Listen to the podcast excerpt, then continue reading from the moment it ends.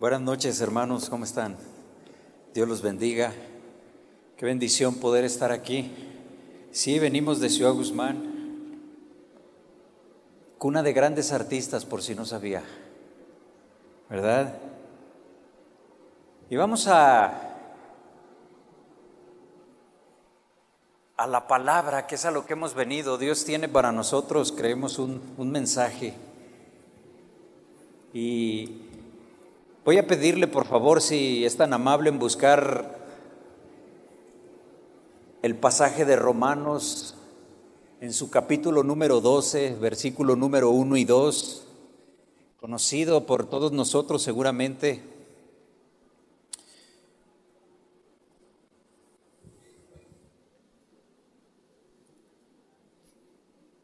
Voy a leerlo. Dice la escritura lo siguiente. Estoy leyendo este Biblia lenguaje sencillo. Dice así: Por eso, hermanos míos, ya que Dios es tan bueno como con ustedes, si es bueno Dios con ustedes, les ruego que dediquen toda su vida a servirle y a hacer todo lo que a Él le agrada.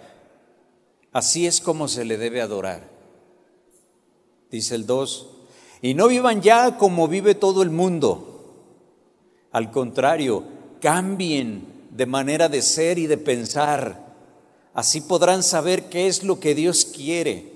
Es decir, todo lo que es bueno, agradable y perfecto. Amén. A la palabra. Vamos a hacer una oración. Puede poner sus manos sobre su corazón. Y vamos a decirle, Padre, háblame, Señor. Bendíceme en este día, Señor. Que mi matrimonio, Señor, reciba esa medicina que es tu palabra. Que, que, tu palabra sea, Señor, un ungüento sobre nuestra cabeza, Señor. Esa, esa lámpara a nuestros pies para no tropezar. Ayúdanos a superar, Señor, esas cosas que nos ha costado trabajo en el matrimonio. Te lo pedimos en el nombre de Jesús. Amén. Cambien de manera de ser y de pensar. No te transformes a este mundo, sino cambia, transfórmate a través de la renovación de tu entendimiento, para que compruebes cuál es la buena voluntad de Dios, agradable y perfecta. Qué bueno que nosotros hoy estamos aquí invirtiendo un tiempo a nuestro matrimonio. El hecho de estar aquí nos habla de que nosotros queremos trabajar en él, y nosotros queremos cambiar. Y es bonito ver, ¿verdad?, matrimonios de todas las edades, unos muy jóvenes, otros ya no tanto, pero son muy inspiradores también. En estos días, ¿has sentido los temblores? ¿Sí los has sentido? Fíjese que ayer nosotros nos despertamos con una noticia que por primera vez hubo un temblor con epicentro en Ciudad Guzmán, pero bien chiquito, pero que si nos esforzamos podemos llegar a tener grandes terremotos, dicen. Pero nosotros no nos asustamos porque dicen que los de Jalisco somos machos. ¿Sí será cierto eso? Fíjese que la predicación de hoy le he puesto por título Feminismo y machismo en el matrimonio. Entre los años 60, más o menos, nuestro país fue muy conocido a nivel mundial por estos personajes. El charro mexicano, la mujer bravía. Sí. Dice la escritura que nosotros no vivamos ya como vive todo el mundo que cambiemos nuestra manera de ser y nuestra manera de pensar. ¿Cómo? A través de la palabra. De ninguna otra forma podemos nosotros cambiar nuestra manera de pensar. Como somos, pensamos. Necesitamos alimentarnos, meternos la palabra de Dios para cambiar entonces nuestra forma de ser. El diccionario dice sobre el machismo que es una actitud o una creencia donde el hombre es superior por naturaleza a la mujer. Dice ahí que es una actitud o creencia. También hace referencia el diccionario, sigue diciendo a que el machismo es un conjunto de actitudes, conductas, dice creencias y prácticas sociales destinadas a promover el enaltecimiento y la prevalencia del hombre en perjuicio de la mujer.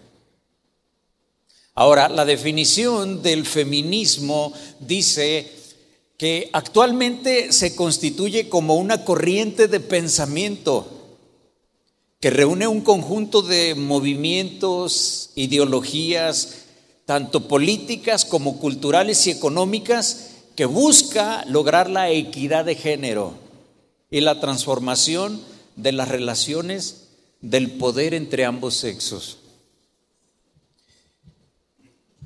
El feminismo, hermanos, y el machismo tiene invadido de alguna, de otra manera, el matrimonio de muchas personas. El feminismo y el machismo identifican problemas reales.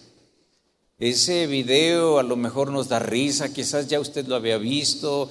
No sé si alguien pueda sentirse al ver esos videos de ser orgulloso de ser mexicano, de ser jalisciense, porque dicen que Jalisco es México.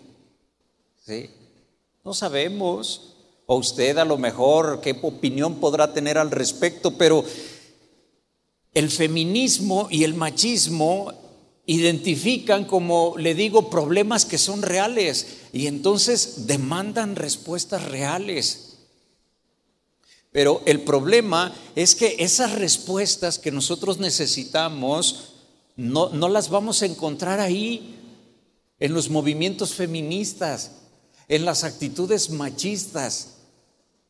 La respuesta, nosotros estamos plenamente convencidos que se encuentra en el regreso al diseño original de Dios que está revelado en su palabra en la Biblia. ¿Sí? Pocos movimientos han impactado a nuestra sociedad occidental y ahora en todo el mundo a partir de la mitad de, de la segunda mitad del siglo XX como lo ha hecho el feminismo. Lo que comenzó todo este movimiento feminista como un intento de reivindicar los derechos de la mujer, eh, se convirtió en un tsunami, una, una cascada, una avalancha ideológica que pretende y en algunos casos ha arrasado con el matrimonio, con la familia y de paso estos movimientos buscan convertir la iglesia de Jesucristo en una institución totalmente irrelevante. Ahora, antes de continuar y de explicar eh, el tema, quiero hacer dos observaciones muy importantes. La primera es que no estamos aquí como activistas políticos, ni mucho menos. No estamos aquí tampoco como analistas culturales sino como cristianos o como pastor que estamos llamados a enseñar a la iglesia todo el consejo de Dios para nuestros matrimonios. La enseñanza de hoy, yo le puse este título, pero tiene que ver con el sometimiento. Y este tema del sometimiento es un, es un tema que no es la primera vez que usted escucha, ni será la última. ¿Quién sabe cuántas veces tendremos que ser enseñados y el Señor nos va a estar recordando hasta que nos llame a su bendita presencia porque llegará un día maravilloso en el cual el Señor nos llame delante de Él. ¿Sí? De manera entonces que esta exposición hoy de la palabra, en esta hermosa noche, ¿verdad? De matrimonios, no pretendemos que sea una charla sociológica, cultural, más bien queremos hacer una exposición de las escrituras con el propósito de poder equipar a la iglesia para defender la verdad que está revelada en la palabra de Dios. Vivimos nosotros ahora en una, en una confusión tan grande, un mar de confusión en donde parece que está navegando hoy la sociedad actual, sin exagerar. Como en este texto que leíamos nosotros de Romanos, Pablo sí nos, nos dice que los cristianos no debemos tratar de encajar en el molde diseñado por este mundo, nos dice que nosotros debemos dejarnos transformar mediante la transformación de la mente. Esto es solamente a través de la palabra de Dios. Fíjese, usted y yo llegamos al cristianismo con muchas mentiras. Dice la Biblia que Dios nos sacó de las tinieblas y nos trasladó a su luz admirable. ¿Se acuerda? Dice la escritura que nos sacó del pozo de la desesperación, del lodo cenagoso. Dice que nos puso sobre la peña. ¿Se acuerda de dónde venía en el mundo? ¿Cuántos matrimonios aquí persisten, están aquí porque fueron restaurados? Otros están buscando, otros van a ser, son equipados aquí con la palabra para que salgan allá afuera a compartirle a sus amigos matrimonios sobre lo que dice la palabra. Así llegamos nosotros al cristianismo con muchas mentiras que aprendimos en la vida, en la universidad de la calle. Y todavía están entrando más mentiras o estamos siendo bombardeados con más mentiras a través de los medios de comunicación, a través del cine, a través de las redes sociales a través de un montón de instrumentos que el enemigo, Satanás, usa para confundirnos. Así que entonces nosotros, nuestra parte es permitir que la palabra de Dios, las escrituras, hagan su trabajo en nosotros. ¿Cómo? Despejando las tinieblas ideológicas que son contrarias a la verdad de Dios, que está revelada en su palabra. Pero también quiero aclararles que, nosotros estamos de acuerdo con algunas críticas que hacen algunas mujeres. Cuando ellas levantan la voz en contra de algunas actitudes machistas de los hombres, de aquellos hombres que ven a la mujer como un ser inferior o como un objeto que pueden ellos usar o del que pueden abusar. Como cristianos nosotros nos identificamos con algunas eh, de esas posturas, con ese tipo de mujeres abusadas, en ese sentido. ¿sí? Nos oponemos, porque conocemos la palabra de Dios, nos oponemos totalmente a, a toda acción, toda actitud que denigre a la mujer. ¿sí? En cualquier sentido o que se violente su integridad física. Nunca estaremos de acuerdo, porque la palabra de Dios nos instruye a no estarlo. Entonces el machismo, mis hermanos, mis hermanas, es, es un mal social de la peor clase, porque distorsiona por completo el papel que Dios le ha dado al hombre como cabeza. Dios nos ha llamado a nosotros a ser cabeza en nuestro hogar de nuestra familia, pero el machismo ha venido a distorsionar todo esto. Entonces, reitero, el feminismo, el machismo, pues sí, identifican ahí algunos problemas reales de la gente que vive sin Dios, pero la palabra de Dios tiene la respuesta. La respuesta se encuentra en ese regresar al diseño original que Dios nos mostró en su palabra y que Dios nos dice cómo. Las mujeres feministas, en su movimiento feminista, bueno, ellas han creado un, un mal mucho peor que la medicina que ellas mismas proponen. Al mal de ser violentadas por los hombres y todo lo que ellas se quejan, bueno, han, han eh, propuesto un, un veneno más dañino que la enfermedad. Si nosotros de una manera muy breve, a grosso modo, sin profundizar tanto, ¿verdad? Pero tocando algunos puntos importantes, es, es importante que veamos cómo surgen estos movimientos feministas y cuáles son sus postulados esenciales. ¿Qué dice el movimiento feminista? ¿Qué dicen las mujeres feministas? Contrario a lo que se puede pensar, no es un movimiento reciente porque hoy ha tenido mucho auge, pero eh, investigando un poco nos damos cuenta de que en el año 1792 una inglesa, una mujer llamada Mary Wollstonecraft, madre, madre de Mary Shelley, esta fue autora del libro de Frankenstein, ¿sí? ella publicó una obra titulada Una vindicación de los derechos de la mujer en 1792. Un año más tarde, tanto en, Francia como en Estados Unidos siguieron dos publicaciones similares, ¿sí?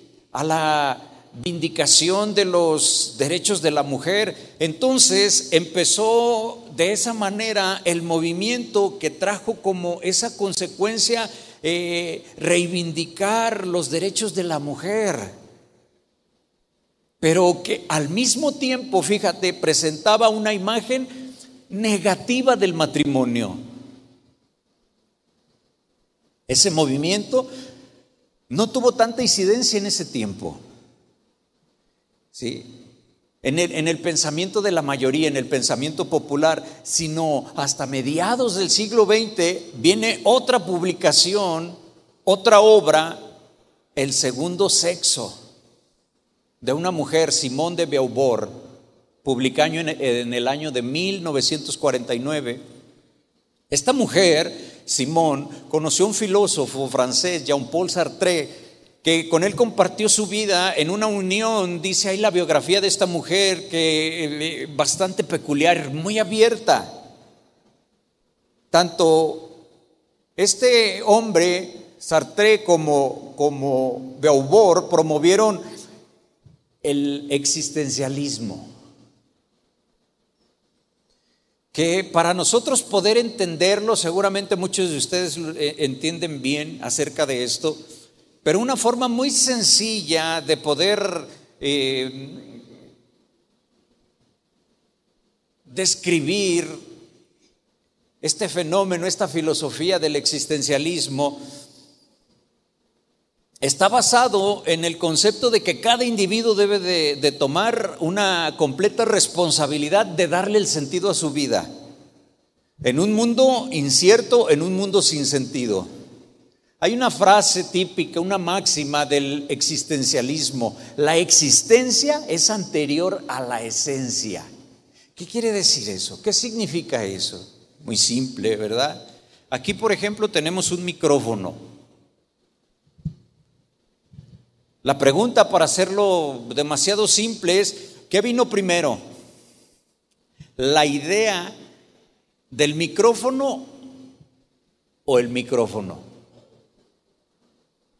Pues la idea. Alguien diseñó este aparato con un propósito particular. ¿Sí? Este aparato tiene un diseño particular porque es para una función en particular. Así que nosotros creemos que es la esencia de este micrófono vino primero que la existencia del micrófono. Primero se pensó, después se creó. Pero fíjate que este matrimonio que te decía de Sartre y todos los existencialistas, ellos parten de la premisa, por supuesto, de que no existe Dios. El humanismo está implicado también ahí en eso. Sí. Ellos, para ellos no existe Dios y por tanto, como no existe Dios, nadie nos pensó a nosotros en la eternidad con un propósito en particular, ¿entiende? Sino que más bien entonces el hombre es el producto de un accidente fortuito, una evolución también de las especies según estas teorías existencialistas. ¿Sí? Ellos dicen que no tenemos ningún propósito previamente establecido dentro de nosotros, sino que cada cual debe darle propósito y cada cual debe darle o buscar el significado a su vida que es sin propósito.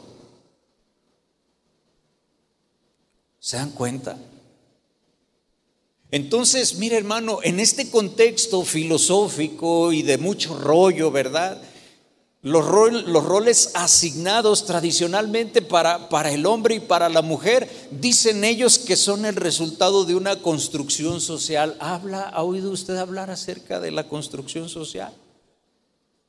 La premisa principal de, de, este planteamiento de la construcción social es que no hay verdades absolutas.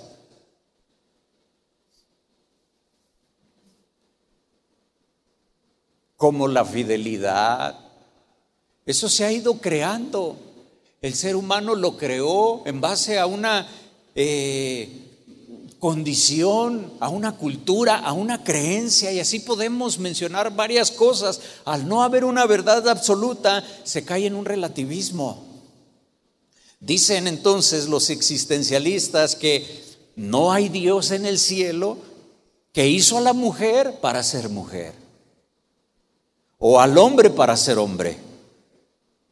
Entonces, según esa postura, según esa premisa, como no hay Dios según ellos, no hay un diseño planeado. ¿Sí? Entonces, no se le asignó un papel diferente al hombre y a la mujer en la sociedad. Somos iguales. Somos iguales en el mundo, somos iguales eh, en donde estemos en la iglesia porque todo es una construcción social. Lo que para usted puede ser malo, para mí puede ser bueno, dicen ellos. Porque todo depende de lo que nosotros podemos construir socialmente y adoptarlo como una verdad en nuestras vidas, como mejor nos parezca. Dice una definición de una construcción social que es una identidad, una entidad, perdón, institucionalizada, o también dice que es que es un artefacto que no existe en la naturaleza, pero que la construcción social ha sido inventado o ha sido construido por participantes de una cultura o de una sociedad particular para facilitar la interrelación entre sus integrantes. ¿Sí? Entonces aquí es en donde tiene relevancia estas obras de Beauvoir que le decía de esta mujer. En, su tesis, Simón de Beauvoir, ella decía que la mujer se le ha asignado un estatus de segunda clase. Y el feminismo es lo que defiende que las mujeres no son ciudadanas de segunda clase, ¿verdad? Esa asignatura no le permite asumir, completamente la responsabilidad de su propia vida. Esta mujer en su tesis alegaba que eh, este es un mundo definido y controlado por el hombre y que las mujeres han sido forzadas a conformarse al molde que los hombres han creado para su propio bien y su propio beneficio. Es decir, el hombre es el enemigo. El hombre es el tapón para que la mujer se desarrolle. ¿Sí? ¿Cuál es entonces la solución según todo eso? Pues destruir la superioridad masculina. ¿Cuál es la solución que proponen? Rehusar a moldarse al papel tradicional que se le ha asignado a la mujer como esposa, como madre. ¿Sí? En un principio el libro de Beauvoir no, tuvo tanto impacto como le decía, hasta que a principios de los años 60 una periodista norteamericana llamada Betty Friedman publicó un libro titulado La mística femenina y esta presentaba las mismas ideas, pero ella las enseñó de una forma más eh, potable, más entendible. Entonces, alcanzaron un nivel de popularidad en los Estados Unidos, desataron toda una revolución, pero cuyo centro de ataque, las miras apuntaron al matrimonio, a la familia, a la maternidad, a la distinción entre el hombre y la mujer y por supuesto a la moral cristiana. ¿Sí? Entonces, nosotros los cristianos creemos que el feminismo, el machismo es un ataque directo en contra del diseño de Dios para el matrimonio, para la sociedad, por supuesto para la iglesia. A final de cuentas, no es otra cosa que un ataque directo contra la inerrancia, contra la inspiración y contra la autoridad de la palabra de Dios. Bueno, vemos nosotros, a grosso modo, cómo surge el feminismo, cuáles son sus postulados esenciales del, feminismo, pero ¿qué nos dice la Biblia? ¿Sí? La Biblia nos enseña que Dios creó al hombre y a la mujer con similitudes y con diferencias también, para que nosotros podamos complementarnos el uno con el otro. De esa manera, complementándonos, poder mostrar la imagen y la gloria de Dios a través de nosotros, a través del matrimonio. ¿Se acuerda que la Biblia dice que no es bueno que el hombre esté solo? Dijo, le haré ayuda idónea. Dice, varón y hembra los creó. Ahí en Génesis 1.21, creó pues Dios al hombre a imagen suya y a imagen de Dios los creó, varón y hembra los creó. Creemos que el hombre y la mujer se parecen, eso es lo que nosotros creemos.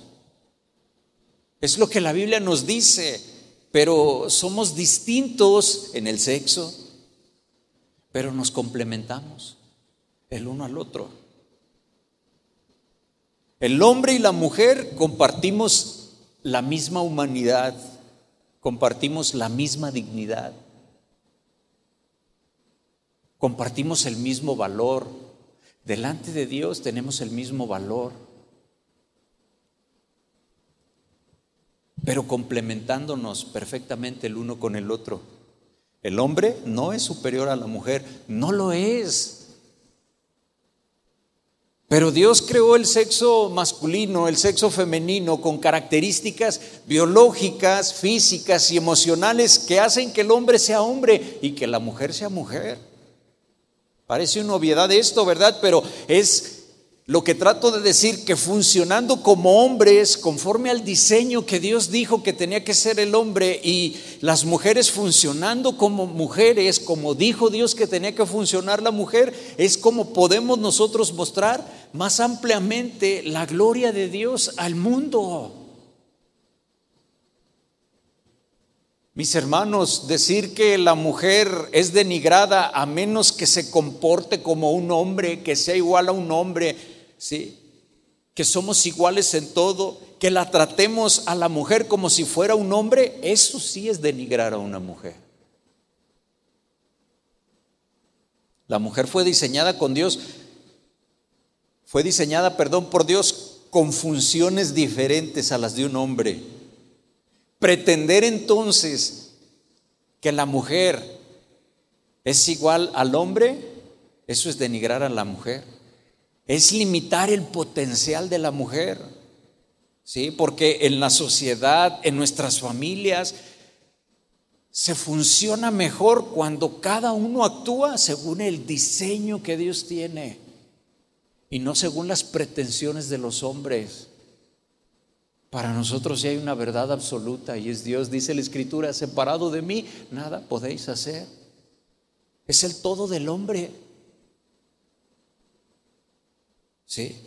Dice la escritura en Primera de Corintios, Pablo ahí en su Primera de Corintios, en, el capítulo 11, versículo número 3, Cristo es la cabeza de todo varón y el varón es cabeza de la mujer y Dios es la cabeza de Cristo. Bueno, como escuchamos, Dios el Padre es la cabeza de Dios el Hijo, según este pasaje. Y es lo que creemos. Dios el Hijo es la cabeza de todo varón y el varón es la cabeza de la mujer. ¿Sí? Pero hermanos, Dios el Padre no es más Dios que Dios el Hijo, ¿verdad que no? Pero en su modo de, operar, en su soberanía, Dios, el Hijo, voluntariamente se somete a Dios el Padre. Y de la misma manera la mujer debe colocarse voluntariamente bajo la autoridad de su marido. Y así de esa manera nosotros estamos reflejando ese orden funcional que vemos en la Trinidad. Es por eso que al hombre no se le manda en la Biblia a someter a su mujer, sino que se le manda a amarla. Ama a tu mujer. Es esa la mujer a la que se le ordena someterse voluntariamente, no que la someta el hombre, sino que ella decida someterse a su marido. Mire, Efesios capítulo 5, verso 21. Vamos a leer ahí unos versículos. Efesios 5, 21 dice, someteos unos a otros en el temor de Dios.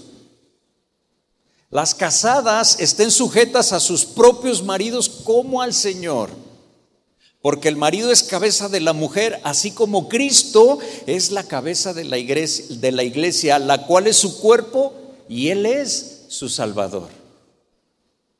Así que como la iglesia, dice el 24, está sujeta a Cristo, así también las casadas lo estén a sus maridos en todo.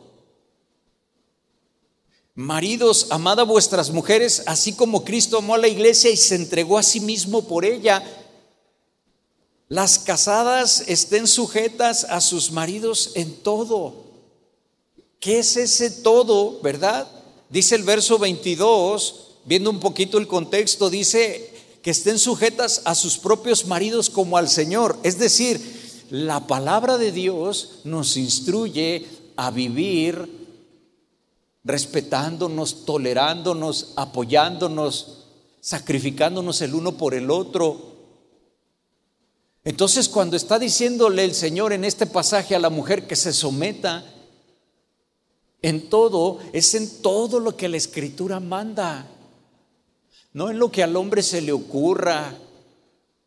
Imagínense que el hombre, ¿verdad?, quiera ganar dinero prostituyendo a su mujer y entonces la mujer se tiene que someter. Por supuesto que no, no nos está diciendo eso la escritura. Porque nos está diciendo que lo hagamos, que, nos sometamos así como, como Cristo se somete al Padre. La palabra sumisión vemos que se usa mal, es mal entendida. El que no estudia la palabra de Dios no la entiende, no significa convertirse en una persona de poco carácter.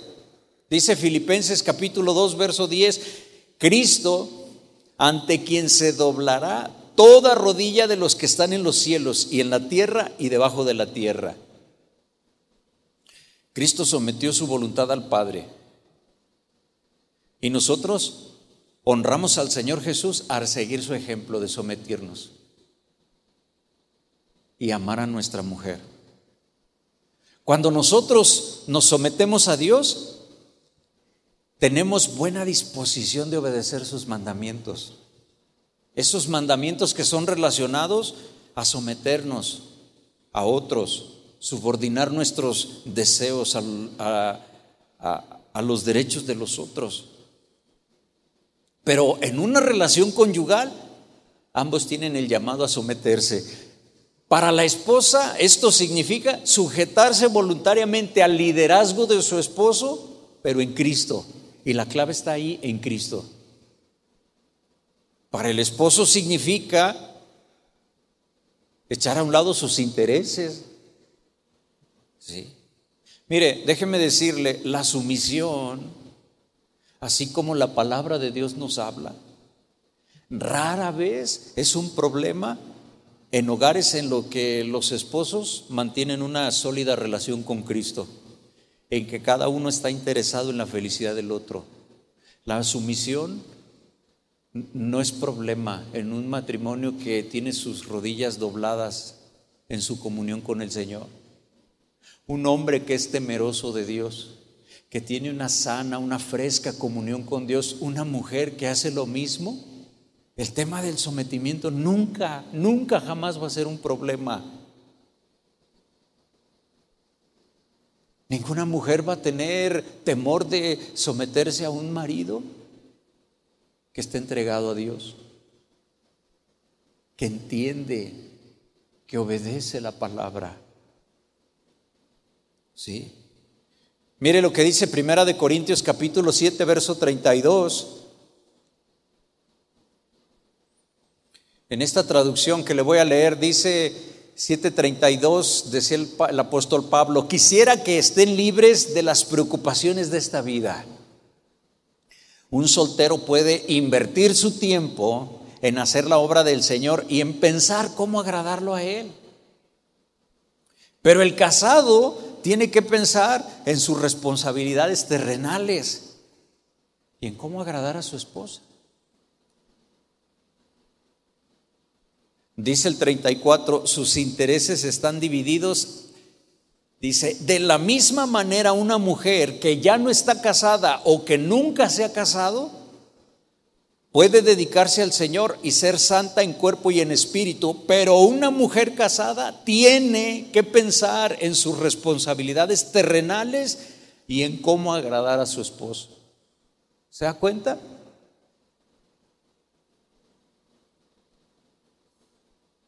Tenemos que pensar en cómo agradarnos conforme a la palabra.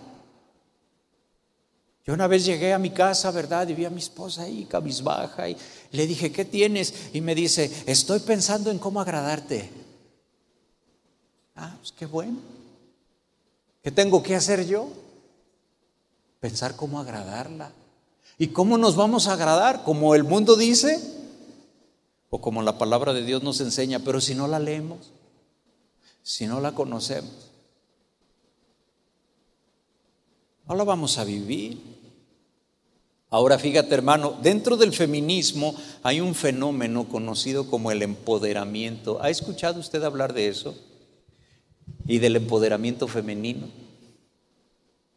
Por allá en mi rancho dicen las mujeres empoderadas divorciadas.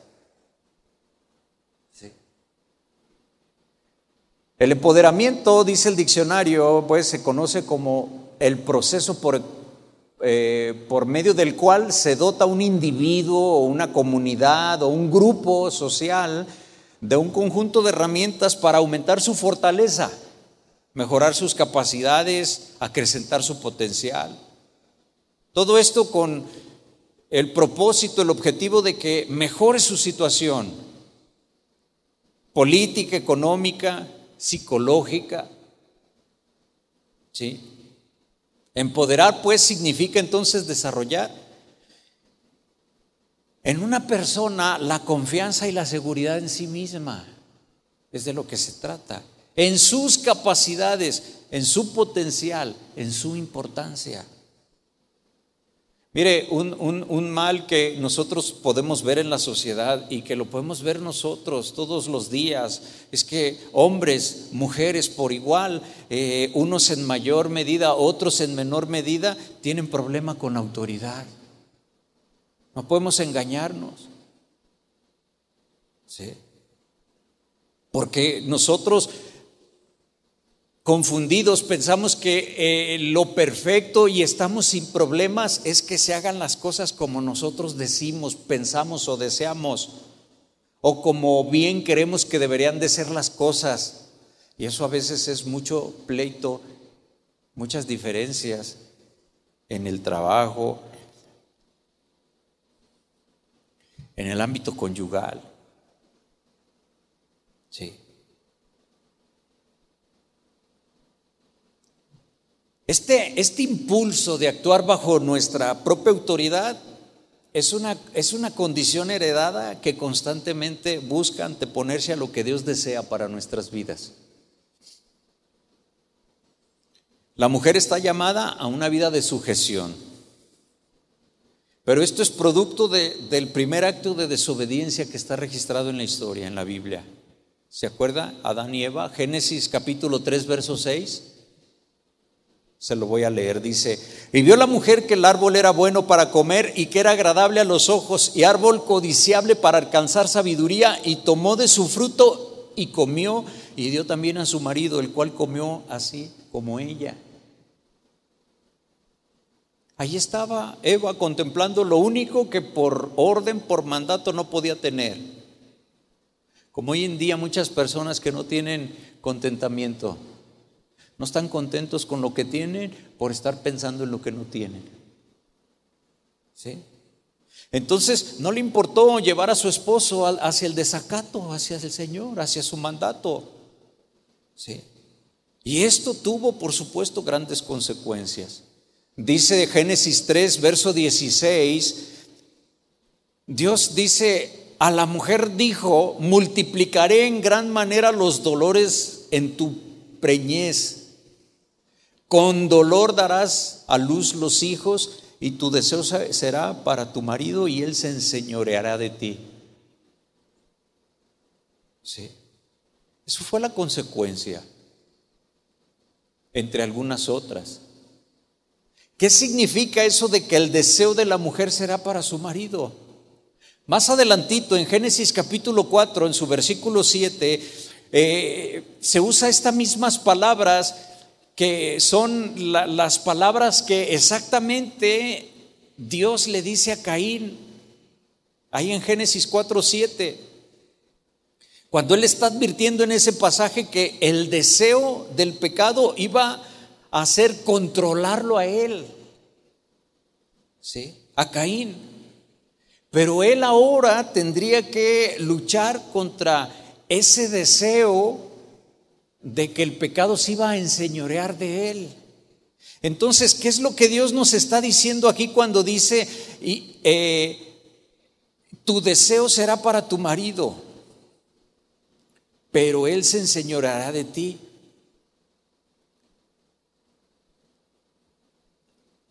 Muchos estudiosos de la palabra de Dios afirman que Dios nos está diciendo ahí en Génesis que es a partir de la caída que el deseo de la mujer iba a ser querer controlar a su marido. No nada más se refiere a, tener, a querer tener relaciones con él, como la nueva traducción viviente, este mismo pasaje, Génesis 3:16 dice, luego le dijo a la mujer, te haré más agudo el dolor de tu embarazo y con dolor darás a luz y desearás controlar a tu marido, pero él gobernará sobre ti. ¿Sí? El deseo de la mujer es enseñorearse de su marido, nos dice la escritura, por causa del pecado. El feminismo, el machismo, ¿verdad? Son consecuencias de la vida sin Dios, de la vida sin pecado perdón, de la vida con pecado. ¿Sí? Hay un comentarista bíblico dice que el deseo de la mujer sería muy parecido al, al deseo del pecado de dominar a Caín. La mujer quiere controlar a su esposo por haber desobedecido en el Edén.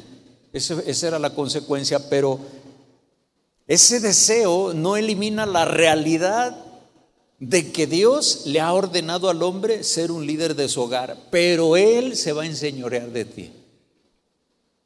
Sí.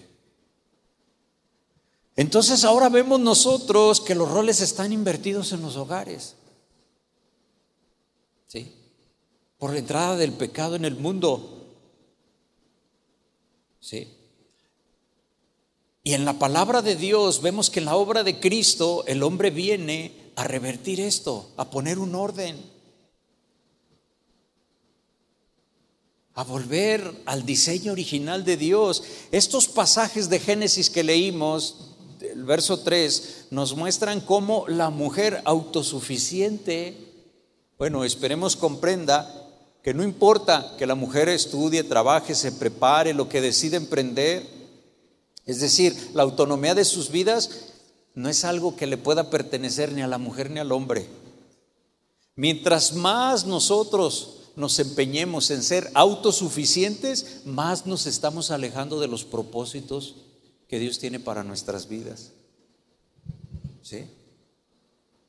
Esto que estoy diciendo no es un llamado al conformismo ni a la no superación en la mujer. Toda mujer está en plena libertad y derecho a desarrollarse en todas las áreas que desee. Pero lo que yo trato de enmarcar en estos comentarios, de desenmascarar, por decirlo de una manera, es la autosuficiencia que viene, que se implanta en las personas como consecuencia del desarrollo o de la experiencia, de las capacidades que van formando su carácter. Y creen que no necesitan a nadie, que ellos pueden o que ellas pueden. El mundo entero aplaude eso. ¿Sí? Pero este es el primer factor que se opone entre Dios y nosotros, la autosuficiencia. Y nosotros nos complementamos. ¿Sí? Hoy se habla del empoderamiento de la mujer. Hay mujeres tan empoderadas que no se están dando cuenta del impacto que el feminismo está teniendo en ellas. Pero mire hermana, ya estoy terminando. Cuando usted trata a su esposo como si fuera su hijo, ese es el impacto del feminismo y de las ideas y de los consejos que a veces populan en la sociedad. No te dejes. Y cuando la gente habla con una mujer, mira, no te dejes, no hagas esto, los hombres son atenidos, mira, hazle así, hazle asado. ¿Sí? Cuando tú irrespetas la autoridad de tu marido, eso es el impacto del feminismo. ¿Sí? Cuando no te conviertes en una plataforma, por decirlo así, que ayude a surgir el liderazgo de tu marido, sino que al contrario lo aplastas, lo haces a un lado, lo ignoras. Todas esas son manifestaciones del impacto del feminismo hoy en día. Todos estos movimientos sociales como el feminismo, la igualdad de género, el mensaje, si se fija, gira en torno a la mujer, a sus capacidades y sus derechos. ¿Sí? Es hermoso verlo, verlo con nuestras hijas, ¿verdad? Cómo las mujeres dejan de ser subestimadas, catalogadas como sexo débil. Dios las creó a ellas con otras capacidades diferentes a nosotros. Dice la escritura, trátala como a, vaso frágil o más frágil. Pero eso no quiere decir que es debilidad. Eso habla del valor que se tiene, de la importancia y por qué debemos cuidarla de esa manera. Pero también hay que decirlo, que el empoderamiento, si nosotros, ese querer desarrollarnos, ese querer sobresalir, si nosotros no lo canalizamos conforme a los designos de Dios, pueden estar dándonos la bienvenida, puertas abiertas a la autosuficiencia de una manera así bien sigilosa, sin darnos cuenta. Y al rato somos religiosos y ya no ocupamos a Dios para nada, porque queremos vivir conforme nosotros pensamos y no conforme la Biblia dice. Todos los matrimonios, en esto vamos a estar de acuerdo, tenemos altas y bajas, ¿verdad? Todos. En los momentos bajos es en donde a veces cabe la posibilidad de que nosotros nos lastimemos, nos dañemos emocionalmente, corremos el riesgo de amargarnos, de guardar rencor. Todos tenemos que revisarnos a la luz de la palabra de Dios. Pero yo, yo quiero pedirle algo de favor. Póngase de pie. Póngase de pie, por favor. Toma la mano ahí de tu mujer o abrázala. Y yo quiero hacerte unas preguntas. para que tú analices ahí. Hermano, tú verdaderamente, verdaderamente, pero fíjate lo que te estoy diciendo o lo que te voy a decir. Yo solamente te, voy a decir lo que dice la escritura, te lo voy a recordar. A esa mujer que tienes ahí a un lado, verdaderamente la amas como Cristo amó a la iglesia. ¿Cómo fue eso? ¿Cómo Cristo amó a la iglesia? Se entregó por ella. por una iglesia que él tuvo que, él, ¿verdad? Lavarla, limpiarla, para presentársela a sí mismo. Pero nosotros no podemos lavar a nuestra mujer, ni nosotros. Lo que tenemos que hacer es venir y ponernos a cuentas delante de Dios, pero la amas. Es decir, decides por encima del sentimiento tratarla como Dios dice que la debes de tratar. Porque amar a tu mujer como Cristo amó a la iglesia no tiene que ver con los sentimientos, si sientes bonito o no. Tiene que ver con la obediencia al Señor y a su palabra. ¿Sí? Pero hermana, usted está respetando a su esposo como, como se respeta a Jesús. ¿Cómo usted respeta a Jesús? Así respetas a tu esposo. Eso es lo que dice la escritura. Hoy en día, el mundo, nuestros hijos, la iglesia,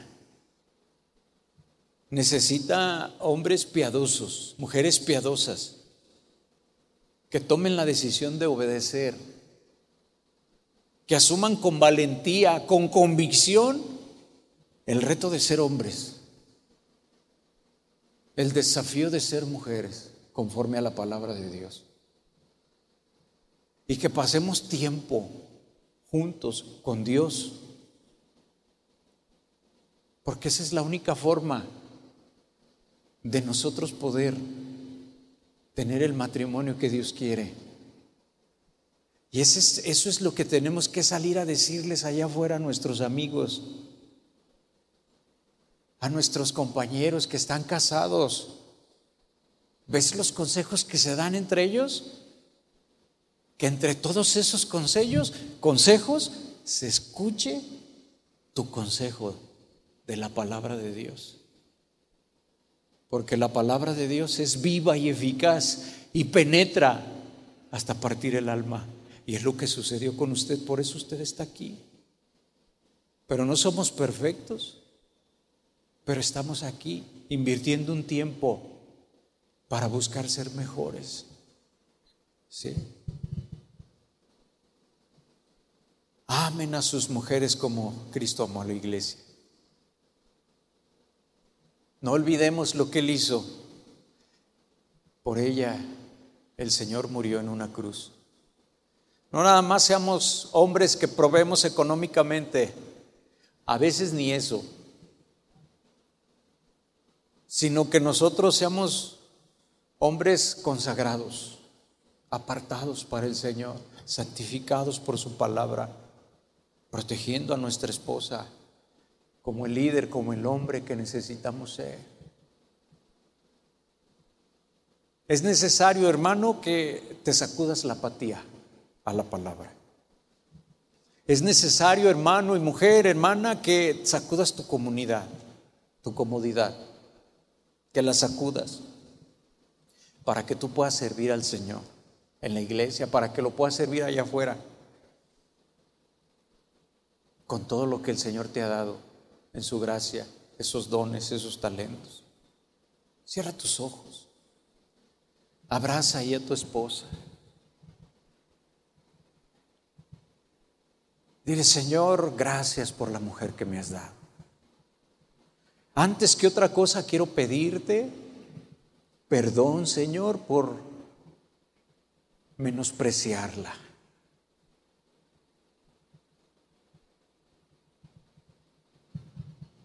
Por no buscar la sabiduría que da tu palabra, Señor, para guiar a mi esposa, a mis hijos.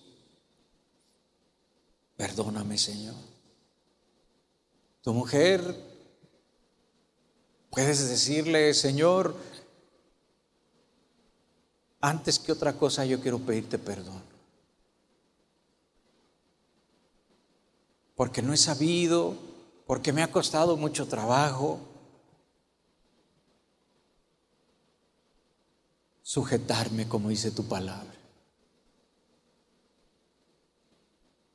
Ayúdanos, Señor, a quitarnos el engaño de lo que aprendimos antes, que es la sujeción, y que ahora sea tu palabra la que nos rija. Ayúdanos, Señor. Vamos a decirle, tú dile mujer, tú dile hombre, yo quiero ser ese hombre que se ocupe en mi casa. Yo quiero ser el hombre que necesita mi mujer, esta que está aquí a un lado mío. Yo quiero ser esa mujer que se necesita en mi casa, que necesitan mis hijos. Padre Santo, ayúdame, concédeme llegar a ser la mujer que necesita este hombre que estoy abrazando. Ayúdanos a superar, Señor, las dificultades. Que Padre bendito, estamos ciertos que si nos rendimos a ti, Señor, vamos a tener la victoria. Y aunque los problemas puedan seguir, Señor, nosotros vamos a ir de gloria en gloria y de victoria en victoria, Señor. Ayúdanos, Señora, para que esto no quede aquí, sino que salgamos a vivirlo, a practicarlo, a compartirlo.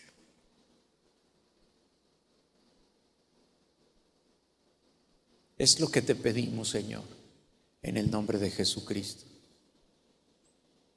Amém.